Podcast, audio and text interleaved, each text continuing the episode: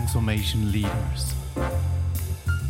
Der Podcast zum erfolgreichen Führen von Transformationsprojekten, Organisationsentwicklung und Change. Von René Esteban, Gründer und Geschäftsführer von Focus First. Ja, und auch in dieser Podcast-Folge geht es ja um die Beschleunigung von Transformation von großen Unternehmen. Und das ist ein Spezialthema für Hartmut König, Chief Technology Officer Central Europe bei Adobe. Ich freue mich sehr, dass du da bist. Guten Morgen, Hartmut. Hallo, grüß dich. Danke für die Einladung, René. Sehr, sehr gerne. Stell dich doch mal gerne innerhalb einer Minute vor. Eine Minute ist immer eine Challenge. Ich bin Chief Technology Officer. Ich glaube, ich bin der, der Chef-Technologie-Erklärer bei Adobe. Ähm, mache das schon wahnsinnig lange. Mein, meine Schwerpunktthemen sind digitale Transformation, digitale Kundenprozesse, Customer Experience. Und ähm, heute ähm, ist vielleicht mein wichtigstes Thema die Transformation von Adobe selbst. Ähm, 40 Jahre altes Unternehmen, das sich in den letzten paar Jahren enorm nochmal verändert hat. Und ich glaube, das ist eine spannende Geschichte zum Thema Transformation. Sehr schön. Und gib uns doch einen kleinen Einblick in dein übliches Arbeitsumfeld. Ich erinnere mich beim Briefinggespräch zu diesem Podcast, hast du einen sehr schönen Hintergrund auch gehabt und hast auch erklärt, wo das ist. Und vielleicht kannst du da ein bisschen Licht ins Dunkle bringen. Ja, der, der Hintergrund, den ich hatte, war ein, ein Bild von unserem Büro in, in Utah, glaube ich. Ähm, was ja ganz spannend ist äh, für ein globales Softwareunternehmen, da hat man ja so Klischees im Kopf. Ja, die sitzen im Silicon Valley das tut Adobe auch. Dort haben sie viele Mitarbeiter und dann haben sie noch Mitarbeiter irgendwie in Bangalore oder so äh, oder sonst wo in, in, äh, in Offshore-Standorten, wo man dann aus Kostengründen produziert. Ähm, und dann war es sehr spannend zu erleben, dass das bei Adobe ganz anders ist. Ähm, Adobe ist in Utah sehr stark aufgestellt. Dort haben wir mal eine Firma gekauft und sind dann da einfach geblieben mit den Leuten, die dort sind. Und es ist ein spannender Standort für sehr gut ausgebildete Menschen. Aber wir haben auch Firmen in Europa gekauft und ähm, da haben wir zwei spannende Standorte in meiner Region. Ich bin für Central Europe zuständig und da gibt es Hamburg und wir entwickeln in Hamburg Software. Äh, und zwar unter anderem ähm, Teil unserer AI-Capabilities, aber auch die Cloud-Plattform, auf der viele unserer Produkte heute laufen, ähm, die unglaublich skalierbar und leistungsfähig ist, kommt aus Hamburg oder aus Basel. Dort entwickeln wir ähm, eins unserer Flagship-Produkte, den Experience Manager. Und wir bleiben an diesen Standorten, weil äh, so dieser nächste Schritt Innovation, die wir brauchen, der ist super herausfordernd. Ja, man könnte sich auf den Standpunkt stellen, wann ist denn so ein Photoshop mal fertig?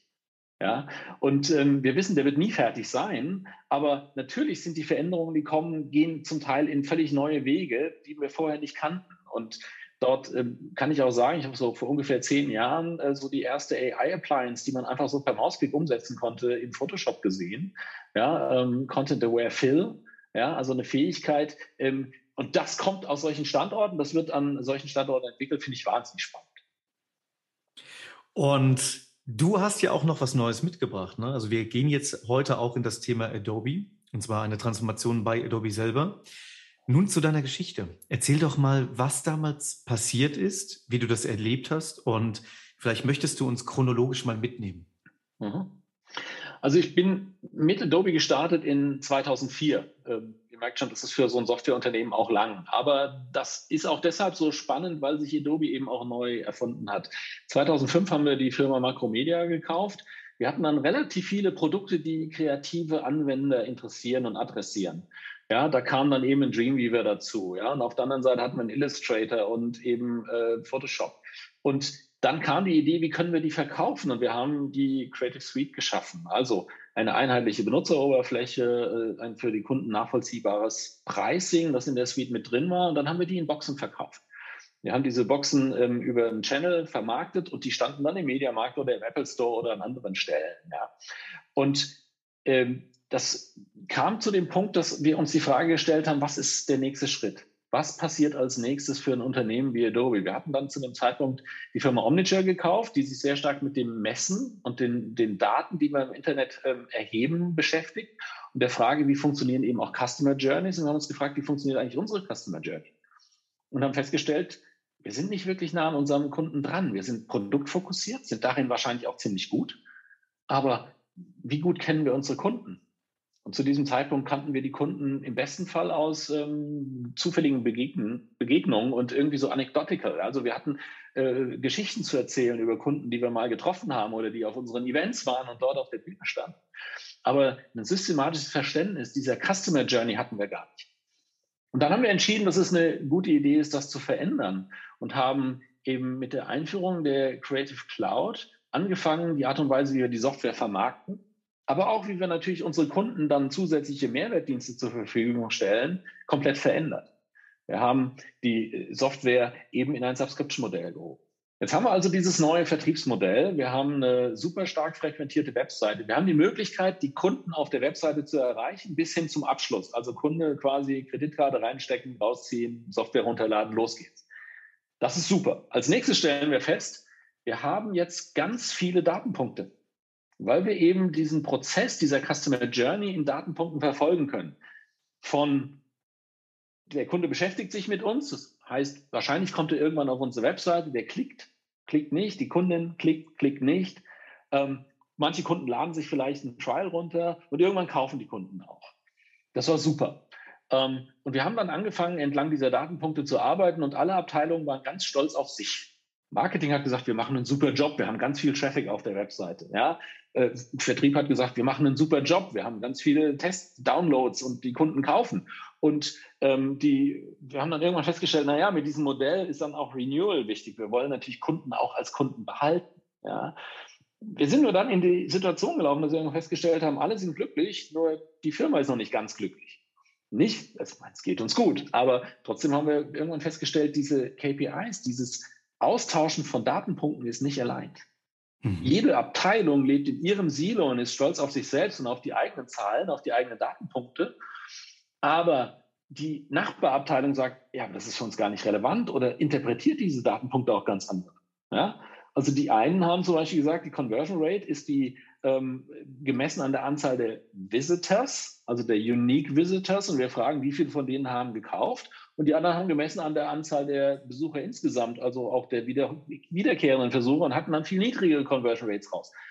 So, wir waren also an einem Punkt zu sagen, wie managen wir unser Business und wie kommen wir auch in so eine Predictability rein? Wie kommen wir dahin, wertvolle Voraussagen machen zu können für unseren Geschäftserfolg?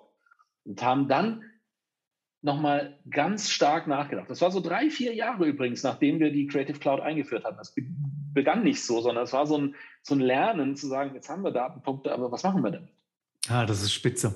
Oder auch wie du das aufgebaut hast. Und es hat mit Paketen gestartet, die ganz normal im Regal waren, so wie wir das gewohnt waren, auch von anderen Wettbewerbsprodukten, gell? Ähm, früher hingegangen, ja. genommen, und dann dieser ganze Prozess, der dann notwendig war mit äh, CD in das Laufwerk rein etc.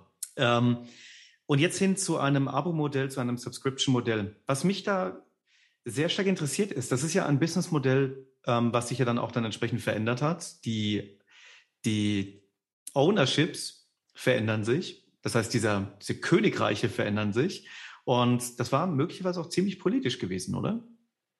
Es ist extrem. Ja das ist nicht nur politisch, sondern das ist auch, äh, hat ja auch einen Impact auf den Börsen, auf, auf, die, auf die Börsensituation. Ja? Also in dem Moment, wo du sagst, ich habe bisher einen Preis gehabt für das Produkt, kann ich nicht genau erinnern, aber stellen wir einfach mal Raum, es wären vielleicht 1500 Dollar gewesen, die so eine Creative Suite in der Box gekostet hat.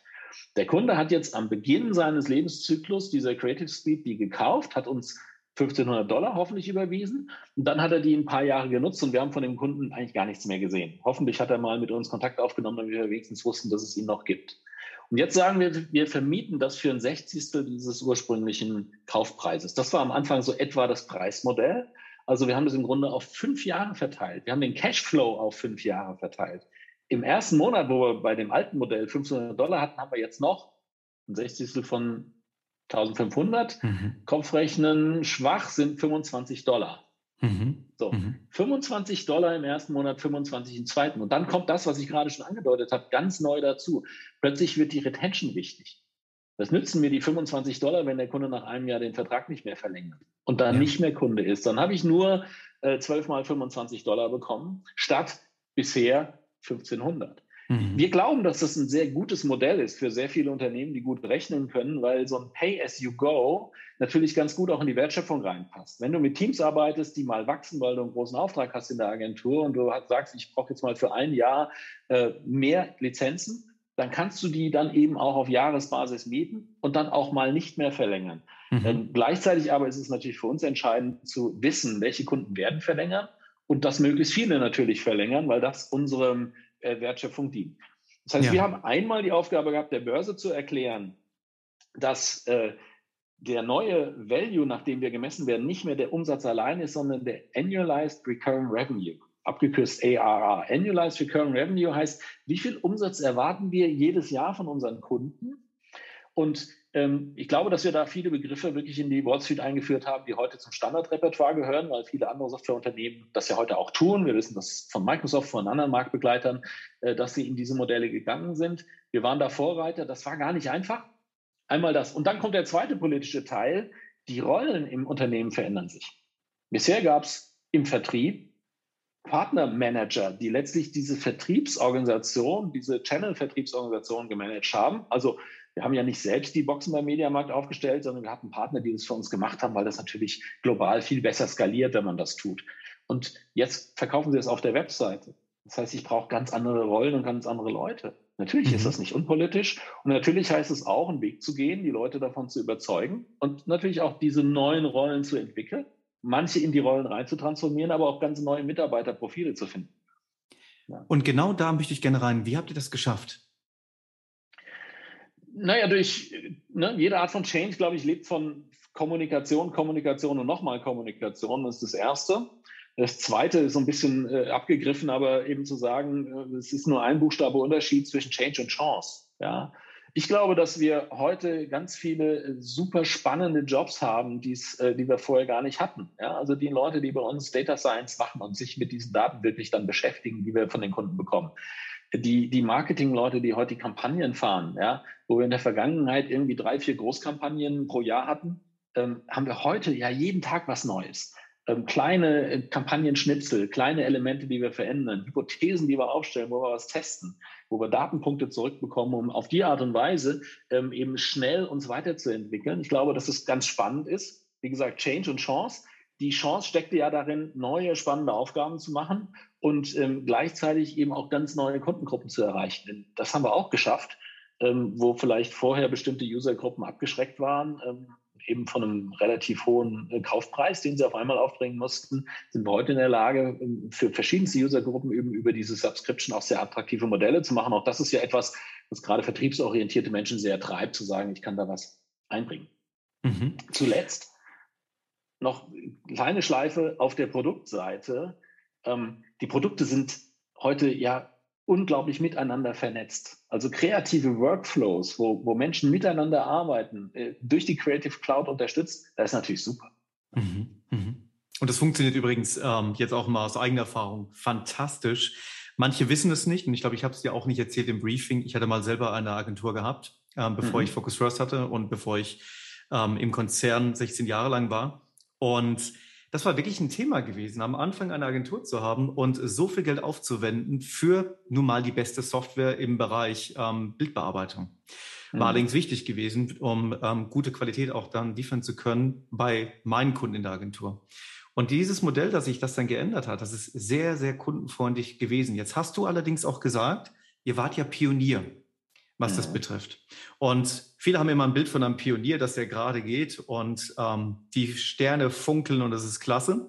In den meisten Fällen sind das die Personen, die mit dem Gesicht im Matsch manchmal liegen und wieder sich aufrappeln und es geht weiter. Also es ist nie perfekt und es braucht sehr viel Überzeugungsarbeit. Und dann kommen die anderen und sagen, guck, wie die das gemacht haben bei Adobe, das finden wir klasse, das machen wir jetzt auch so. Meine Frage an dich. Ähm, wie klar wurde dieses Ziel kommuniziert? Du hast ja gesagt, Kommunikation ist sehr wichtig ja. gewesen, die Leute dafür zu begeistern. Wie klar war dieses Ziel? Ähm, kannst du uns ein Beispiel geben? Ähm, war es ein, ähm, guckt mal, da sind wir heute, da wollen wir jetzt hin, also weg von hier hin zu hier. Wie klar wurde das gemacht? Wie, wie offen konntet ihr das auch kommunizieren? Das war mega. Das war wirklich großartig. Ähm, ich, ich war in der Zeit in einem ähm, de persönlichen Development-Programm so für, für Senior Manager und ähm, hatte dann eben das Vergnügen, in äh, San Jose zu sein, in unserem Headquarter. Und dort gab es dann während dieses Trainings ähm, immer so eine Stunde mit den Leuten aus unserem Vorstand. Und ähm, gerade in der Zeit, als wir diese Transformation gemacht haben, hatte ich dann eben diese Stunde mit dem David Badwani damals und ähm, eben aber auch Shantanu Narayan. Ähm, erstmal in diesem Evolutionsprozess, was sehr spannend ist, ich sage manchmal, Adobe wird geführt wie ein Hidden Champion. Ja, ähm, so diese klassischen Hidden Champions, da haben wir die Erwartung, das sind äh, diese mittelständischen Unternehmen mit einigen tausend Mitarbeitern, die global erfolgreich sind und die meistens davon geprägt sind, dass die Unternehmensführung ein sehr tiefes Verständnis des Geschäftsmodells und des eigenen Produktes hat. Und so ist das bei uns auch. Shantanu hat ein ganz tiefes Verständnis des Geschäftsmodells und des eigenen Produktes. Und er ist, by the way, was in Europa gar nicht möglich wäre, er ist gleichzeitig Aufsichtsratsvorsitzender, nämlich Chairman of the Board und CEO. Also das heißt, er ist natürlich auch relativ unabhängig in seinen Entscheidungen. So, das heißt ja jetzt nicht, dass er äh, in, alleine arbeitet, sondern er hat natürlich ein unglaublich starkes Leadership-Team. Und David hatte sich dieses Modell ausgedacht mit der Creative Cloud. Und das war von Anfang an ein Modell, das sehr offen kommuniziert wurde. Es war damals Sales-Konferenz. Wir sind zusammengekommen, so wie jedes Jahr, außer in den letzten beiden, äh, sind wir, haben wir uns getroffen. Ähm, ich weiß gar nicht, ob das damals schon in äh, Vegas war oder noch in, in, in, im Silicon Valley, ist auch unerheblich. Aber er kam auf die Bühne zusammen mit David und sie haben uns dieses Modell vorgestellt. Und sie haben diese Vision von Customer Experience, die da dranhängt, vorgestellt. Also diese Frage, es geht nicht nur darum, die Art und Weise, wie wir verkaufen, zu verändern, sondern es geht auch darum, für unsere Kunden einen Mehrwert zu bieten.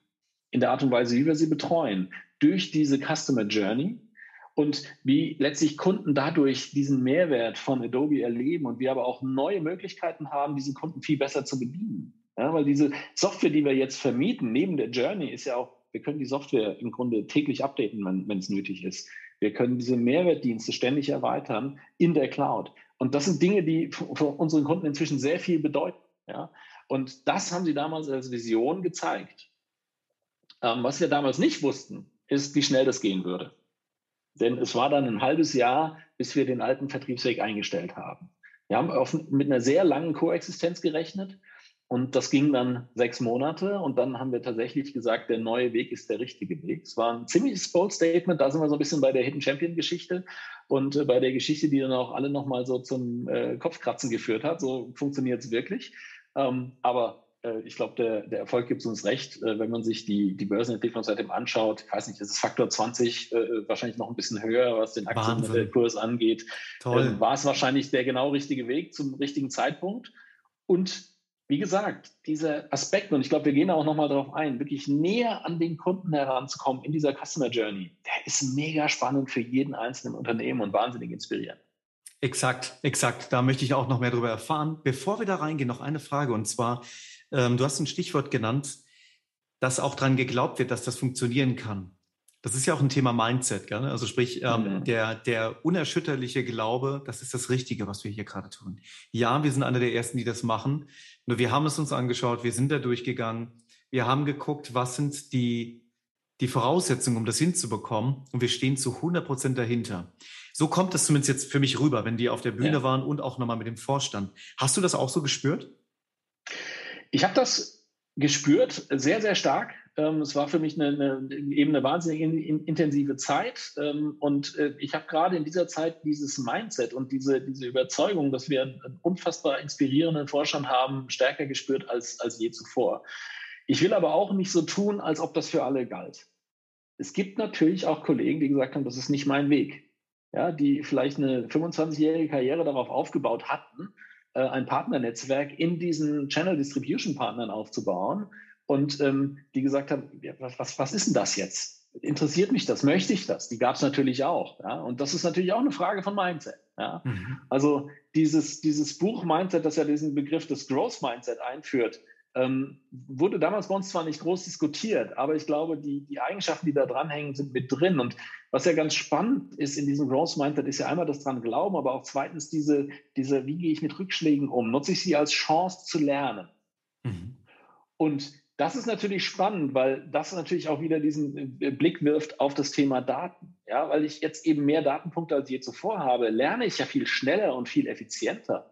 Ich ähm, kann auf der Webseite ausprobieren, was funktioniert und wenn es nicht funktioniert, kann ich es auch sehr schnell wieder abschalten. So diese Fail-Fast-Idee, die, man irgendwie, ne, so Steve Jobs-Biografie lesen, sind immer ein paar äh, Quotes dabei, die man mitnehmen kann. Ja, ähm, die, die steckt da auch mit drin. Und ich glaube, das war im Mindset auch. Einmal der unerschütterliche Glaube, das Richtige zu tun, auch diese, dieses Bold-Statement zu sagen, wir, wir, machen einen großen Move und wir machen das nicht inkrementell, ähm, der eine große Rolle gespielt hat.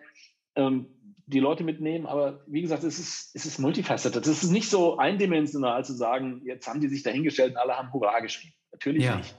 Ja. ja aber ähm, sie dahinter zu stehen als Leadership-Team war super wesentlich. Und wir haben ja ganz viele äh, Leader auch seitdem entwickelt, die von damals schon dabei waren, die auch aus sozusagen der alten Welt kamen, ähm, die sich alle genauso auch dahinter gestellt haben. Und das ist auch wichtig, um ein Team mitzunehmen. Ja, hundertprozentig. Und das ist ja ein ganz großer Strategiewechsel auch gewesen. Ähm, genau da wollten wir jetzt ja auch nochmal hin. Und zwar weg von den Softwarepaketen hin zu diesen individuellen Lösungen, um die Customer Experience hochzubekommen, die ihr jetzt ja dann auch dann mit den Daten dann und mit den Analysen auch dann ja weiterentwickeln könnt. Hilf mir da nochmal zu verstehen, ähm, wie sieht das ganz konkret aus? Das heißt, was könnt ihr da tun? Wie schafft ihr es, diese Custom Experience hochzuleben? Weil das war ja auch einer der Purpose ja. oder das Warum, was ja auch auf der Bühne mitgegeben wurde zu der Belegschaft. Ja. Ähm, was du ja auch erwähnt hattest, ne? als Vorstand da stand und hat das rübergebracht ja. das Warum auch erklärt, warum wir das machen wollen. Ja. Es, gibt, es gibt ja diesen, diesen bösen Spruch, äh, Lernen durch Schmerz ist das einfachste pädagogische Prinzip. Also ähm, ist natürlich Quatsch, ja. Und äh, wir alle wollen keine Schmerzen empfinden. Das Spannende im digitalen Business ist ja die Frage, habe ich eine Sensorik? Also empfinde ich Schmerzen, wenn etwas nicht funktioniert, oder empfinde ich was Positives, wenn etwas funktioniert? Ja, und ähm, diese Sensorik steckt ja in den, in den Daten. Ja? Also ist die Customer Experience gut? Ist der Kunde glücklich oder nicht? Das kriege ich raus, weil ich Datenpunkte habe, weil ich mit dem Kunden in irgendeiner Form kommuniziere. Jetzt ist natürlich die spannende Frage in so einer Customer Journey, ähm, wenn jetzt, und ich habe es gesagt, wenn ich jetzt Daten nur in Silos habe, wie reden die denn miteinander zwischen diesen Silos? Die verstehen sich vielleicht erstmal gar nicht. Deswegen haben wir dann ein Modell entwickelt, das unsere Customer Journey abbildet und dann auch einheitliche Verständnis dieser Datenpunkte über diese Customer Journey gelegt. Diese, diese Journey nennen wir Discover. Also der Kunde fängt an, sich damit zu beschäftigen, was Adobe anbieten könnte für ihn. Try, das ist so diese, dieser Moment, wo man einen, einen, einen, Test runterlädt. Man kann ja ein paar Tage die Software kostenfrei testen. Dann Buy, klar, das Kaufen. Aber auch immer die Frage, was passiert direkt nach dem Kaufen? Nutzt der Kunde oder die Kundin die Software dann auch wirklich? Dann Used, also die eigentliche Phase der täglichen Anwendung und dann das Renewal, das am Ende steht. So, und in, diesem, in dieser Journey ähm, ist es extrem wichtig zu überlegen, welche KPIs, welche Parameter sind für mich wichtig, um festzustellen, ob meine Kunden zufrieden sind. Und was kann ich natürlich tun, um jetzt diese Zufriedenheit zu beeinflussen. Also Beispiel in der Buy-Phase, wo ein Kunde gerade gekauft hat, haben wir festgestellt, es ist extrem wichtig, dass der Kunde die Software in den ersten 90 Tagen deployt und auch schon erfolgreich nutzt. Das heißt, wir wollen einmal wissen, hat der Kunde deployed? Das kriegen wir raus, weil wir wissen ja, ob er sie runterlädt, installiert. Das sind ja alles Parameter, die wir letztlich taggen können. Und wenn dann in der Nutzung ähm, Hemmschuhe oder Schwierigkeiten auftreten, können wir äh, den vielleicht gezielten Video anbieten zum Training oder ein kleines White Paper, wo erklärt wird, wie es geht. Ja? Ähm, das heißt, wir können dann tatsächlich diese, diese Journey dadurch verändern, dass wir mit dem Kunden, mit der Kundin kommunizieren und sie darüber erreichen. Ja? Mhm. Ähm, das ist, glaube ich, Teil dieser Geschichte, weil das natürlich, wenn man das dann weiterdenkt, diese Usage dazu führt, dass Kunden erfolgreicher nutzen und das dann auch irgendwann zum Renewal führt. Mhm. Irgendwann stellt man fest, okay, das ist cool, das ist einfach und jetzt wird es kompliziert. Ja? Denn jemand, der ähm, Kinofilme produziert, ja, der nutzt vielleicht Premiere Pro nur einmal die Woche und ist damit total glücklich. Wogegen jemand, der TikTok-Videos produziert, der wird vielleicht Premiere rasch dreimal am Tag nutzen und das jeden Tag in der Woche. Das heißt, man muss auch bei den KPIs irgendwann mal lernen, wen habe ich denn da eigentlich? Ist es schlecht, dass der Premiere Pro-Nutzer nur einmal die Woche das aufmacht? Und äh, was bedeutet das äh, im, im, Vergleich zu dem äh, Premiere Rasch-Nutzer? Ja? Das heißt, ich fange irgendwann natürlich auch an, aus diesen äh, diese Journeys besser interpretieren zu lernen Und diese Verständnisse in der Interpretation führen auch wieder dazu, dass ich einmal die Prediction meines Business, also die, die Frage der Voraussagbarkeit dessen, was passieren wird, besser hinkriege. Aber zweitens kann ich natürlich auch überlegen, ich muss jetzt den Menschen, der Premiere Pro-Nutzer ist, jetzt nicht mit irgendwelchen Videos überfrachten, damit er es öfter nutzt, sondern es ist völlig okay. Ähm, da ist dann einfach dieses KPI, schließt er dann zum Beispiel etwas ab und teilt es dann mit Dritten oder ähnliches. Ja? Das sind zum Teil dann auch die Fragen, wie ich dann äh, in, wirklich in diese, diese Mikro-KPIs gehe. Mhm. Mhm. Ähm, ein sehr anschauliches Beispiel für Lernkurve und Reifegrad. Und du sag mal, wenn du dich jetzt mal rausziehst aus der kompletten Transformation und die dir von oben nochmal anschaust, das war ein richtig großer Move gewesen, den Adobe da gemacht hat. Was hat nicht so funktioniert, wie ihr euch das vorgestellt habt? Und was habt ihr daraus gelernt? Ich glaube, dass eine wichtige Erkenntnis war, dass wir gedacht haben am Anfang, dass wir dieses äh, Geschäftsmodell auf der eigenen Webseite zu verkaufen ähm, sehr global angehen können ja, sprich sehr amerikazentrisch. Ja? Also äh, wir, wir haben dann vielleicht noch die, die, äh, den Text übersetzt, aber wir haben versucht, im Grunde mit den gleichen Kampagnen, mit, den gleichen, mit der gleichen Bildsprache, mit dem gleichen Checkout-Prozess und so weiter global glücklich zu werden. Ne? Also im Sinne von Amazon ist überall Amazon. Ähm, ist Amazon übrigens auch nicht und sind wir eben dann auch heute nicht mehr. Das heißt, was wir gelernt haben, war, dass diese, dieser One-Size-Fits-All-Blick auf die Welt, äh, den haben wir enorm aufgebrochen. Übrigens auch basierend wiederum auf Datenpunkten. Und äh, da waren wir auch in, in Zentraleuropa, speziell sozusagen aus dem deutschen Team heraus, ähm, auch eine, eine Pilotregion, die eigene Kompetenzen bekommen hat und darüber einen enorm guten Einfluss auf die KPIs hatte. Wir haben einfach gelernt, dass die Menschen unterschiedlich ticken. Ja? Das heißt ja immer so gerne, die Leute hier in der Region sind irgendwie alle Ingenieure ja, die wollen alles verstehen, die lesen auf dem äh, Auto ganz genau die Spec-Sheets durch und konfigurieren tagelang an ihrem nächsten was auch immer, ja, äh, hoffentlich elektrischen Auto.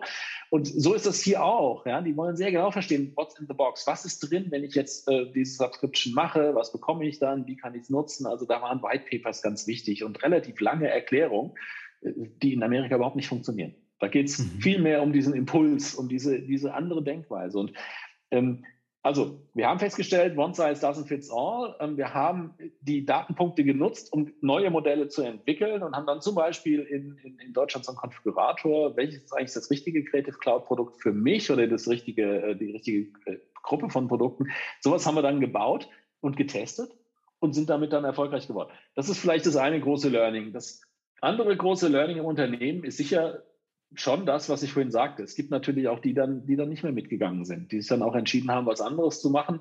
Und das ist ähm, immer ein Verlust, ein menschlicher Verlust auf der einen Seite und ehrlicherweise wir alle, und das war auch schon vor zehn Jahren so, wir stehen im Fight for Talent. Ja? Also wir wollen einfach ähm, möglichst viele Mitarbeiter weiterhin begeistern und ähm, das ähm, ist einfach etwas klar. Was haben wir daraus gelernt? Ähm, also aus dieser, aus dieser, aus der menschlichen Seite, ich glaube, es ist das, was, was, was alle Unternehmen tun werden, hoffentlich, die, die, die modern denken. Ja? Ähm, sind wir einmal offen für, für, sind wir attraktiv für viele neue Talente? Wie ist unsere Employer Brand am Ende? Und zweitens äh, natürlich wieder in jedem Change-Prozess, ja, Kommunikation, Kommunikation, Kommunikation, auch klar zu machen, was ist, was ist unser Plan mit dir, aber auch Option, Optionen anzubieten. Also mhm. ähm, eben auch die Möglichkeit zu sagen, hey, Vielleicht hast du ja eine Idee, was du mal werden willst. Guck mal, das sind neue Themen, das sind neue Berufe, die es bei uns geben wird. Interessiert dich davon? Was können wir dich dahin entwickeln? Das wird ja immer wichtiger, ja, weil wir wissen ja, wie viele Jobs irgendwie demnächst mal wegfallen, entweder durch Digitalisierung, durch KI und so weiter oder durch neue Produktwelten. Ja. Also wird das immer spannend in der Automobilindustrie, wenn ich keine Benzinpumpen und, und, und Abgasreiniger mehr brauche die Leute, die das machen, sind ja hochintelligente, topgebildete Leute. Was können die im Digitalen machen? Was können die fürs Elektroauto tun oder für, für die Zukunft der Mobilität? Also diese, diese Konversion von Leuten ähm, aktiv zu tun und, und das, äh, da dort Optionen anzubieten, da haben wir einiges getan. Klasse, wunderbar. Und was würdest du bei dieser Transformation oder würdet ihr bei dieser Transformation definitiv nochmal machen, weil es hat richtig gut funktioniert? Entscheidungen treffen. Ne? Also äh, nicht, nicht scheibchenweise, sondern wirklich dann auch mal zu sagen, wir, wir gehen große Schritte, wir machen dieses Bold Statement, ähm, wir, wir glauben an das, was wir tun. Und das war etwas, das würde ich jedem immer wieder empfehlen. Und das andere war eben die Sensorik. Ne? Also lernt durch Schmerz. Wie komme ich möglichst schnell an Datenpunkte? Ähm, das, äh, kennen wir, ne, diese ganz, alles, was, was so rund um den Begriff Agile sich rankt, ist ja immer zu sagen, mit einem MVP rauszugehen, Datenpunkte zu sammeln und von da aus zu verändern und nicht äh, sozusagen das, das, das initiale Projekt möglichst klein zu halten, um dann zu wachsen und nicht umgekehrt. Und ähm, unser initiales Projekt war zwar ein großes, aber wir sind trotzdem relativ schnell live gegangen, äh, sind dann an Datenpunkte gekommen und haben angefangen, daraus uns zu entwickeln. Also ähm, den Mut braucht man. Ich freue mich, dass äh, wir als Unternehmen in der Lage waren, solche mutigen Entscheidungen zu treffen und es auch immer wieder sind. Und ähm, hoffe äh, und, und ich glaube, dass es, wie gesagt, 40 Jahre in dieser Industrie und dann immer noch mit zweistelligen Wachstumsraten, da haben wir wahrscheinlich was richtig gemacht. Absolut. Um, Adobe, einer meiner Love Brands. Hartmut, vielen herzlichen Schön. Dank für deine Zeit und deine Einsichten in das Geschäft und wie ihr bei Adobe die Transformation tatsächlich beschleunigt habt in ein halbes Jahr. Das ist wirklich erstaunlich. Und ich wünsche euch weiterhin viel Erfolg dabei, ähm, dir ganz insbesondere. Und danke, dass du dabei warst. Danke, René. Es war mir eine Riesenfreude. Ähm, hoffentlich bald wieder.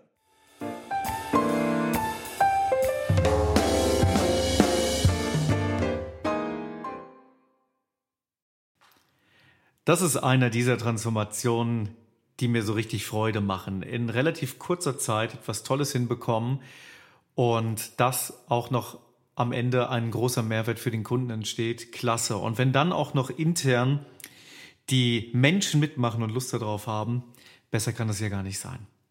War alles perfekt? Nee, wie immer, das ist nicht der Fall. Nur, ähm, das hier war schon ziemlich weit vorne verglichen mit äh, den meisten Transformationen. Nur gehen wir mal eins nach dem anderen durch und differenzieren wir das Thema. Es war ja das Ziel gewesen von Softwarepaketen, die ganz normal in Regalen waren, hin zu einem Abo-Modell zu kommen. Und diese Lösung, die vorher in den Softwarepaketen drin waren, so neu zusammenzustellen, wie so Elemente in einem in einem, äh, ja, wie so ein Periodensystem der Elemente kann man sich das möglicherweise vorstellen, wo dann aus den verschiedensten Elementen dann neue Lösungen kreiert wurden und dann zu einem Abo-Modell angeboten wurden. Also das war sozusagen dann dieses Thema gewesen. Und wenn das das Ziel ist und mit dieser absoluten Klarheit auch nach vorne gebracht wurde, weg von Softwarepaketen hin zu einem Abo-Modell, klarer kann es ja nicht sein. Und das in dieser Einfachheit und Klarheit dann auch der kompletten Organisation mitzuteilen und das mit einem absoluten Glauben und dahinter zu stehen, dass der Vorstand dasteht und diese Information rüberbringt an das Team, das ist fantastisch. Jetzt ist natürlich die Frage, ähm, wie konkurrent war das? Wir haben Hartmut gehört. Er hat eine absolute Energie dadurch bekommen. Das scheint, der Vorstand war zu 100 Prozent hinter diesem Thema, war konkurrent mit der Nachricht, die überbracht wurde. Und das ist oft dieses Thema, was auch die, ja, die, die meisten Transformationen nicht wirklich ganz gut hinbekommen, aus meiner Erfahrung. Und zwar, dass dann der Sponsor dieser Transformation vor der Mannschaft steht und sich Zeit nimmt, viel Zeit nimmt, auch Geld in die Hand nimmt, Offenheit zeigt, das Warum erklärt, warum ist uns das wichtig? Und hier in dem Beispiel Adobe war das ja gewesen. Das wurde gesagt, wir wollen weg von Softwarepaketen, wir wollen hin zu einem Abo-Modell. Und warum? Na, weil wir die Customer Experience hochbringen wollen. Wir wollen das Kundenerlebnis verbessern, wir wollen es steigern. Und wenn das mit einer, mit einer absoluten Glaubwürdigkeit rüberkommt und die, dieser, diese Energie dann in den, in den Raum gesprüht wird und von dort aus dann wieder dann weitergeht, das ist ja ein multiplikatorischer Effekt, gigantisch. Das ist genau das, wie Kommunikation zu laufen hat. Wir haben es auch schon gehört in einem der 1 plus 5 Transformational Change Modell Serie hier in diesem Podcast. Falls ihr es noch nicht kennt, schaut euch das mal an, beziehungsweise hört rein. Da geht es in dem Bereich Kommunikation genau um dieses Thema. Wenn die Kommunikation konkurrent ist, wenn die Menschen es einem abnehmen, dass ihr wirklich dahinter steht, beziehungsweise dass eure Sponsoren dahinter stehen, das ist genau das, was es braucht für eure Transformation zu beschleunigen. Okay, also es war klar. Das Ziel war absolut eindeutig gewesen. Es wurde mit einer absoluten Klarheit und Kongruenz vermittelt. Das Warum wurde erklärt. Und zwar, wir wollen die Customer Experience hochbringen. Und dann war dann der nächste Schritt, wie kriegen wir das dann hin? Wie kriegen wir denn diese Custom Experience hin? Und die Antwort ist Daten, Daten, Daten, Daten. Was eine Softwarefirma mit natürlich Software dann macht, um herauszufinden, wie funktioniert jetzt unsere Lösung bei dem Kunden, nimmt er sie an, nimmt er sie nicht an, ist er zufrieden, braucht es hier möglicherweise noch Unterstützung in der Professionalität der Nutzung. Das sind alles Fragen, die natürlich mit äh, den Daten auch sehr nah beantwortet werden kann. Jetzt wirst du dich vielleicht fragen, schön, wie mache ich das jetzt für mich? Wie mache ich das für mein Thema? Und in den meisten Fällen gibt es ja keine Software, die nachfragt innerhalb der, Organis ja, innerhalb der Organisation. Ähm, sind die Leute jetzt dahinter? Stehen sie mit dabei? Und ähm, da eine Software einzuführen für diese Information ist natürlich ein bisschen ja, übertrieben. Das heißt, was könnt ihr machen? Und der Punkt hier, den ich euch empfehlen möchte, ist Health Checks. Wenn ihr intern eine Transformation führt, Beispiel, zwei Teams kommen zusammen, ihr habt das Mandat, ihr wollt beide Teams zusammenführen. Wie kriegt ihr es hin, auch hier Daten, Daten, Daten zu bekommen? Weil hier benutzt ja keiner eine Software, sondern hier sind Menschen. Wie wollt ihr das hinbekommen? Und da geht es dahin, Health Checks zu machen. Health Checks ist nichts anderes außer nachzufragen in einem systematisierten Vorgehen, welche Klarheit hat denn das Team, wenn es um das Thema Ziel geht? Haben sie denn alles, sprich Ressourcen, um dieses Ziel auch erreichen zu können? Und dann die letzte Frage, wollen Sie das denn überhaupt dann erreichen? Also wie stark stehen Sie denn eigentlich dahinter? Das sind so drei Kriterien, die wir sehr oft nutzen bei Transformationen, die helfen, schnell Klarheit reinzubringen, wo stehe ich mit meiner Transformation.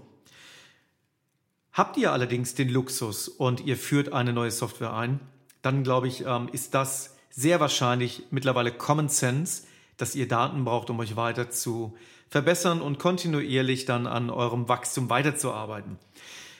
Heißt, nochmal zusammengefasst, das Ziel war absolut klar und es war dieses eine Ziel hin zu einem Subscription-Modellanbieter im kreativen Bereich.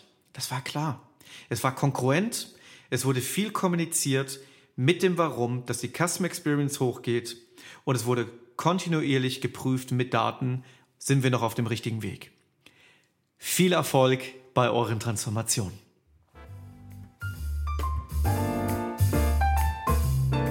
Mehr Wissen zur Führung von Transformation, Organisationsentwicklung, Change erhaltet ihr unter transformationleaders.de.